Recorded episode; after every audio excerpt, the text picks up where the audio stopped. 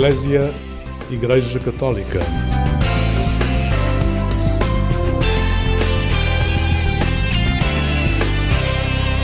Olá, um bom dia para si. O programa Eclésia está consigo neste sábado de novembro. Por estes dias são muitas as pessoas que se deslocam aos cemitérios para lembrar familiares e amigos que já morreram.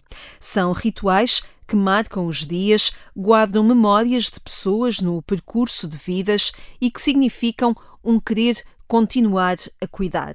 Esta manhã vamos estar à conversa com Mariana Abranches Pinto, da Associação Compácio, que a cada dia alarga a sua rede de cidades compassivas apostadas em humanizar relações e falar da morte. Com o Padre Mário Souza, vamos em busca da raiz de algumas expressões que marcam a nossa linguagem cotidiana. Hoje encontramos na Bíblia a raiz da expressão decisão salomónica. Mais à frente, escutamos uma das 54 mulheres que participaram no Sínodo com direito a voto na Assembleia que terminou no passado fim de semana. O programa da Igreja Católica dá-lhe uns bons dias. Fique conosco desse lado, agora na companhia de Marisa, que canta O Tempo.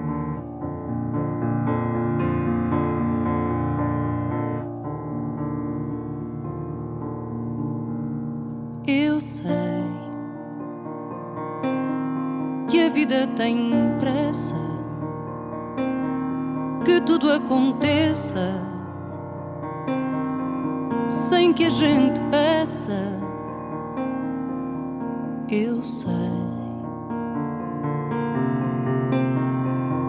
Eu sei que o tempo não para tempo é coisa rara e a gente só repara quando ele já passou. Não sei se andei depressa demais, mas sei que algum sorriso eu perdi. Vou pedir ao tempo que me dê mais tempo para olhar para ti. De agora em diante não serei distante, eu vou estar aqui. Cantei, cantei a saudade da minha cidade e até com vaidade pedir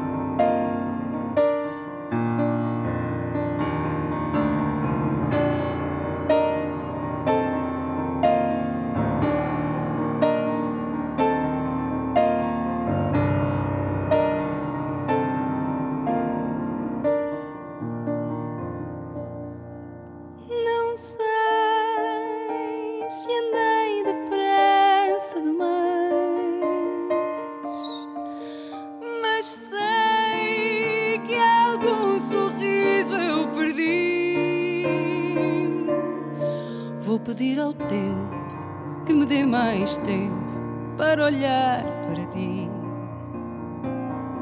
De agora em diante não serei distante, eu vou estar aqui.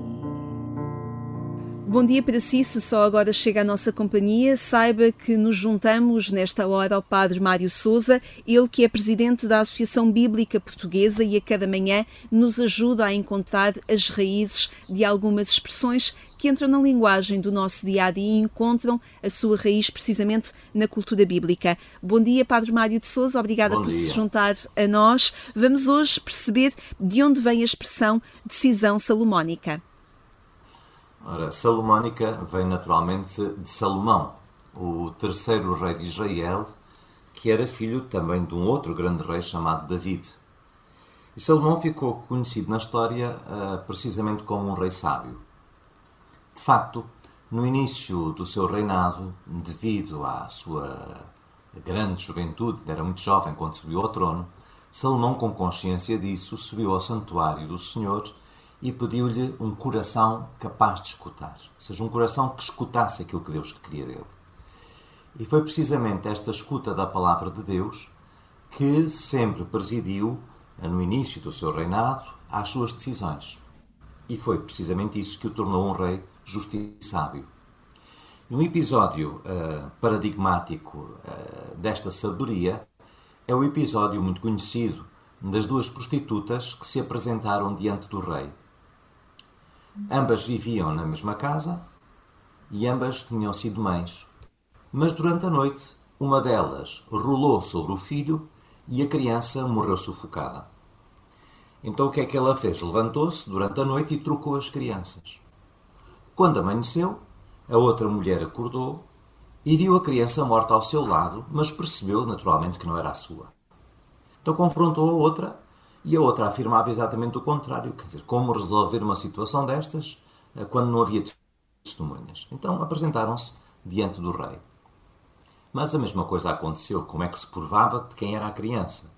E Salomão então tomou uma decisão, que é uma decisão que choca, mas que é uma decisão de facto que se revelou muito produtiva, que é, então vamos cortar a criança ao meio e entregar uma metade da criança a cada uma das mulheres.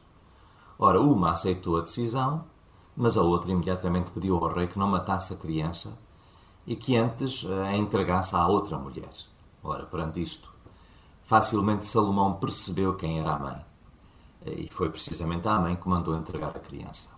Portanto, daqui vem a expressão sabedoria salomónica, para referir a forma sábia e justa com que alguém age, com que alguém decide.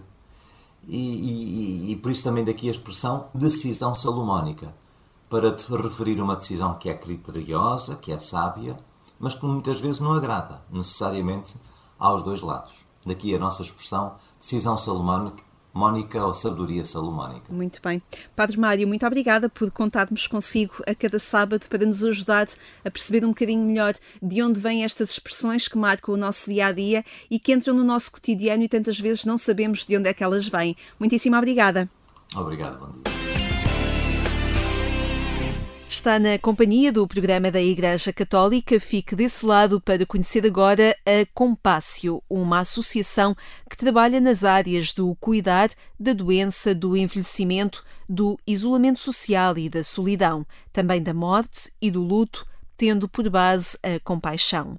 Mariana Abranches Pinto, presidente da associação, lamenta agora em conversa com o programa Eclésia que a velhice, a fragilidade e a morte se tenham tornado temas tabus e explica como o movimento das comunidades compassivas está a aumentar. Porto, Amadora, Vila Nova de Gaia, Borba, Leiria, Cascais, São Miguel nos Açores e também Lolé, São Brás de Alportel e Faro são cidades que fazem já parte desta rede. Este movimento internacional das comunidades compassivas agora surge em grande força pelo mundo e também cá em Portugal, porque realmente tornaram-se temas tabu, ninguém fala, fala-se da morte e começam as pessoas a bater com a mão no, em madeira, como se falar sobre o tema fosse chamar o tema. Uh, e isto só prejudica, só prejudica depois a vivência concreta destas situações pela qual todos vamos passar e as pessoas que nós amamos também vão passar.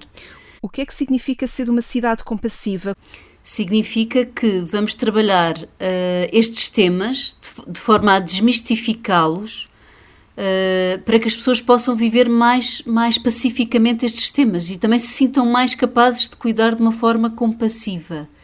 E vamos também tentar ativar redes de cuidado, de cuidado próximo e compassivo, de pessoas que estão com doenças avançadas e que estão mais sozinhas. Mas é muito trabalhar estes temas, pô-los em cima da mesa, debatê-los. Quanto mais se falar, mais, uh, menos tabu é mas há de alguma forma eh, condições que as cidades podem criar ou de alguma forma ter eh, pré-requisitos para aderir a esta rede de cidades compassivas? Ou trata-se principalmente de ter uma predisposição para criar condições? Eu acho que é mais uma predisposição para criar condições. Isto tem sido criado muito por associações ou equipas de cuidados paliativos Uh, mas a ideia é criar estes, fazer workshops. Por exemplo, aqui no Porto fazemos workshops do género: socorro, a minha prima está doente, o que é que lhe digo, o que é que não digo, porque não sabemos o que devemos dizer e dizemos disparates, então vamos falar sobre isso. Ou todos vamos morrer 100% de eficácia. Ou o que será importante para mim quando estiver a morrer, que é com um jogo de cartas, ou o luto é coisa com penas. Fazemos também dead cafés, que são tertúlias sobre a morte fazemos um mural, convidamos as, as pessoas a completar a frase antes de eu morrer eu quero, para lembrar a finitude da vida e a importância de a aproveitar bem. E, portanto, todas as comunidades vão fazendo este tipo de atividades, umas mais parecidas, outras, outras menos, porque a ideia é muito ser um projeto de base, de, de, partir da comunidade e, portanto, tem que ser muito adaptado à realidade concreta de cada sítio. Por isso, não é uma lista de coisas a fazer, mas é muito partir da realidade do que é possível fazer. E da realidade que a Mariana acompanha, concretamente, se calhar de uma forma mais próxima também no Porto, o que é que isto está a provocar nas pessoas? Os nomes são chamativos e impactantes exatamente para chamar as pessoas, e eu acho que isto tem um impacto que é difícil de medir, claro, mas tem um impacto grande. Por exemplo, o moral que, que pegou nele. Imagine, aquilo faz mesmo pensar, por exemplo, alguém escreve: Antes de eu morrer, eu quero ser feliz. Muito bem. Outra pessoa, que imagino que seja uma miúda jovem ou um miúdo jovem, escreve: Antes de morrer, quero que a minha mãe me deixe ir ao jantar. é uma coisa muito concreta daquela semana, daquele, daquele fim de semana, se calhar. Isto faz pensar, faz as pessoas pensar sobre estes temas, provoca conversas lá em casa. Por exemplo, depois de um dia de café, uma rapariga que eu conheço diz que no, dia, no domingo a seguir, no almoço de família, disse: Hoje vamos falar sobre a morte. E ficou tudo assim, oh, oh. Mas depois conversaram e tiveram uma conversa muito bonita e que abriu mais conversas posteriores nós saímos muito das atividades a pensar isto teve mesmo sentido. Ou então com a prima, como disse, ah, eu agora já percebi que eu não devo dizer isto à minha prima, porque isto não a ajuda. Uh, isto não, não, só, só cria entropia. Então, da próxima vez, se calhar eu vou escutar mais em vez de dar tantos conselhos. Isto tem um impacto, tem um impacto. Isto humaniza-nos, torna-nos mais próximos também uns dos outros, ajuda-nos a cuidar melhor uns dos outros antes deles morrerem. Sem dúvida, sem dúvida, sem dúvida nenhuma, não é? Falar destas coisas ajuda-nos a depois, quando acontece, estar mais preparado. Nunca estamos, não é? Mas de qualquer das maneiras, estamos muito mais atentos a nós próprios: o que é que eu devo fazer, o que é que eu não devo fazer, o que é que eu devo dizer, o que é que não devo dizer, e também a procurar ajuda. Olha, estou com esta dúvida, não sei o que faço, ajuda-me, o que é que eu digo, o que é que eu não digo. A sair de si, a não estar fechado em si. E isto torna-nos todos mais humanos. A compaixão de base é, é, é, humana, todos somos compassivos, temos é que treinar, treiná-la mais, não é? Que compaixão é isto, é, é perceber o sofrimento e fazer algo para aliviar ou evitar. E isto não é ser herói, isto é tornar-se mais humano. Nós temos dificuldade em, em, em, falar sobre estas palavras: compaixão, amor, uh, cuidado. Pois temos, e por isso é importante falar e falar e falar e falar sobre elas, para que passemos a usá-las com mais, eh, com mais confiança, com mais uh, alegria também. Uhum. E, e, também queria dizer que o movimento está-se a espalhar. Somos nove e fazemos reuniões uh, entre todas, portanto, estamos dentro deste chapéu das comunidades compassivas cá em Portugal e queremos muito também trabalhar juntas. Fazemos um Dead Café online uh, todos os meses. Vamos fazer agora uma atividade no Dia da Compaixão, que é a Árvore da Compaixão. Estamos a convidar as pessoas nas nove cidades a escrever o que é para si a compaixão.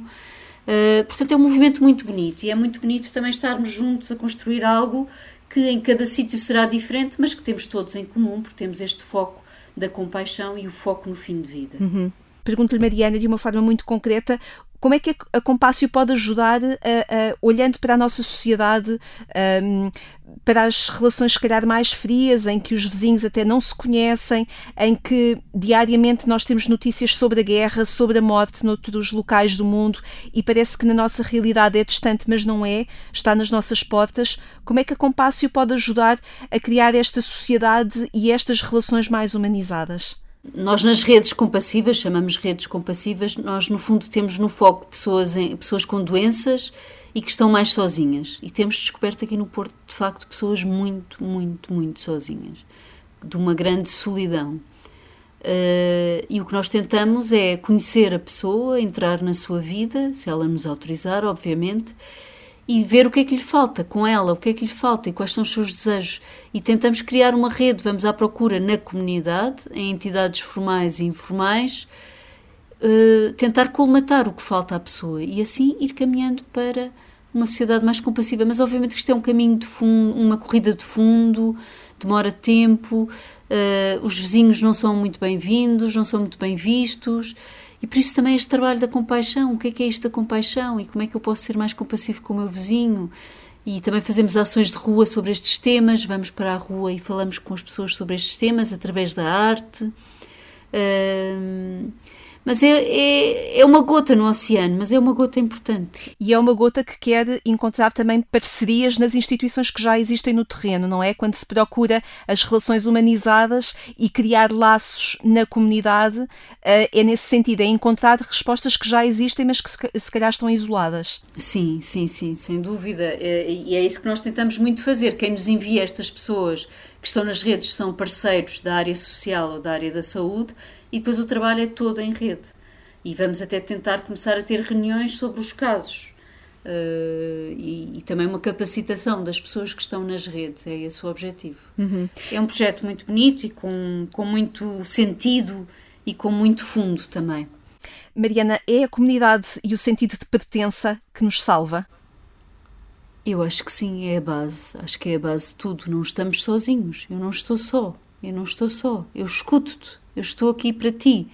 Muito a narrativa também é muito importante, até nas doenças usamos muito uma narrativa bélica. Chega desta narrativa, não é? Vamos combater isto. Não. Uh, não vamos dizer quem morreu uh, é o derrotado, não. Não. É, a narrativa deve mudar. A narrativa é uma narrativa de eu faço este caminho contigo. Não estás só. Eu não te abandono. Eu estou contigo. Eu vou caminhar contigo. Esta é que é a narrativa que eu acho que as pessoas querem, todas. Uhum. Todos queremos isso, não estamos só. Eu ouço-te, eu escuto, eu valido o teu sofrimento, eu estou contigo, eu não te abandono. Nesse sentido, de alguma forma, até faz sentido na Igreja propor-se a celebração de todos, de todos os santos e dos fiéis defuntos ali muito próxima, pergunto-lhe, Mariana, no sentido em que não cuidamos apenas dos mortos, mas cuidamos deles enquanto, vi, em vivos também. Uh, cuidamos deles enquanto estão ao pé de nós e enquanto tentamos que todos sejam santos e vivam plenamente a sua vida. Uh, a Compácio tem um bocadinho também essa ideia de, de facto, não cuidarmos só dos, dos, dos mortos, mas acompanharmos as pessoas em vida e para que tenham uma vida plena sempre. Sim, sim, é isto. Até ao fim é vida. Até ao fim é vida com V grande. E, portanto, vamos tentar que essa vida seja o melhor acompanhada até ao fim. É mesmo o Porto Compassivo, uma comunidade que cuida até ao fim desde o início até ao fim, todo o percurso da vida. É isso que queremos. Mariana Abranches Pinto, presidente da Compácio, uma associação apostada nas relações comunitárias e no que os laços humanos podem significar para quem acompanha ou passa por situações de fragilidade, de doença ou de luto. O cuidado como fundamental na construção social é o caminho que nove cidades em Portugal já afirmaram no movimento que tem sido crescente, um movimento internacional. Saiba mais informações em compácio.pt, procure o site desta associação, Compácio, enquanto escuta a Carolina Deslandes e a música Nuvem. Tinhas as mãos enrugadas e cheias de histórias, a roupa lavada e vem-me à memória como me embalavas depois de jantar. Tinhas um rosto sereno, calmo e sempre vivo, o meu corpo pequeno, mas tão emotivo, não te sabe lembrar sem chorar. Eras da minha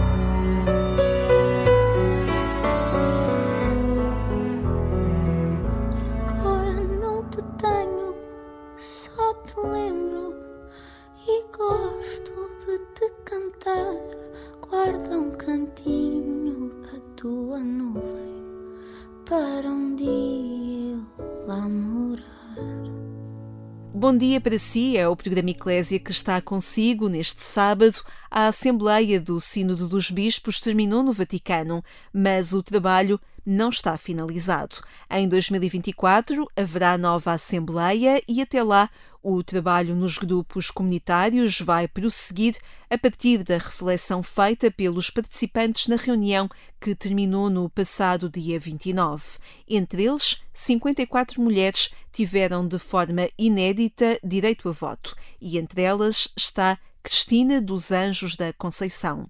Vinda do Brasil, ligada à Cáritas daquele país, esta participante sinodal explica ao jornalista Ricardo Perna como os pobres devem ser uma opção clara no dia a dia da Igreja Católica.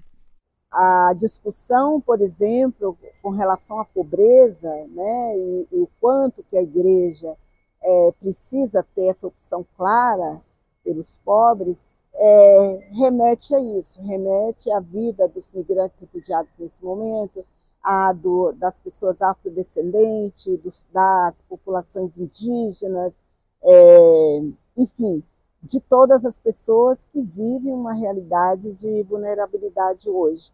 E o Sínodo vem chamar atenção para isso, vem é, é, convocar né, a igreja, a sociedade de uma forma geral, para perceber que uma igreja sinodal ela precisa cada vez mais estar voltada para o exemplo, né, para a missão que foi Jesus Cristo, que é de acolher, que é de é, não deixar é, as pessoas para trás, enfim, ela está debatendo muito isso.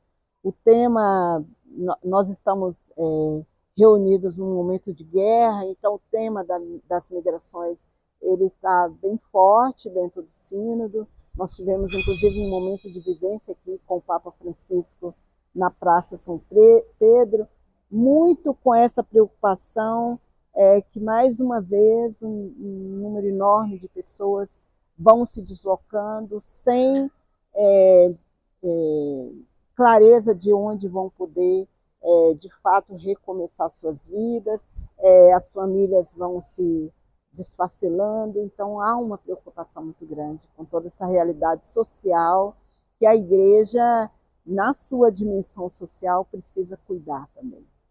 E é também um ponto de reflexão este há, há áreas onde se a igreja não estiver, nada, ninguém estará. Sim, sim, há uma, uma clareza disso, né? A igreja tem sido de fato em muitos lugares é, a instituição que está ali cuidando, apoiando as pessoas empobrecidas. Então, é, a chamada é para é, ir além, né? Nós precisamos, a, a realidade atual provoca para que a igreja, ela de fato, ela esteja mais em saída, esteja mais é, é, olhando para essa realidade de pobreza que a gente tá, está vivendo no país. No país não, no mundo como todo. No portal da agência Eclésia encontra toda a informação sobre aquilo que tem sido o processo sinodal desencadeado pelo Papa Francisco desde 2021 e que teve um importante momento agora no passado mês de outubro. Mas o trabalho sinodal, como já lhe disse, não vai ficar por aqui. Procure no portal agência.eclésia.pt para ficar a par dos passos que este caminho sinodal está a dar na Igreja Católica. Tempo agora neste programa para recebermos o Padre Manuel Barbosa com algumas mensagens que a liturgia deste fim de semana quer deixar aos cristãos. A liturgia da palavra do 21º domingo tempo comum convida-nos a uma reflexão sobre a seriedade, a verdade e a coerência do nosso compromisso com Deus e com o reino do nosso real empenho na construção de comunidades comprometidas com os valores do Evangelho. Na primeira leitura, o mensageiro de Deus interpela os sacerdotes de Israel a não se deixarem dominar por interesses egoístas, a não negligenciarem os seus deveres, a não desvirtuarem a lei, mas a serem mensageiros do Senhor do Universo para ensinar a lei e para conduzir o povo para Deus. A segunda leitura apresenta-nos o exemplo de Paulo, Silvano e Timóteo. Do seu esforço missionário feito com amor e humildade, com simplicidade e gratuidade, nasce a comunidade viva e fervorosa de Salónica, que acolhe o Evangelho como um dom de Deus, que se compromete com ele e que o testemunha com verdade e coerência. O Evangelho apresenta-nos o grupo dos fariseus e o seu modo de proceder, e convida os crentes a não deixarem que atitudes farisaicas, como a incoerência, o exibicionismo, a insensibilidade ao amor e à misericórdia, se introduzam na família cristã e destruam a fraternidade, fundamento da comunidade. Jesus, ao criticar a incoerência dos fariseus, está a avisar-nos contra a tentação de mostrarmos o que não somos, de vendermos uma imagem corrigida e aumentada de nós próprios para obtermos o aplauso e admiração dos outros, de vivermos para as aparências e não para o compromisso simples e humilde com o Evangelho.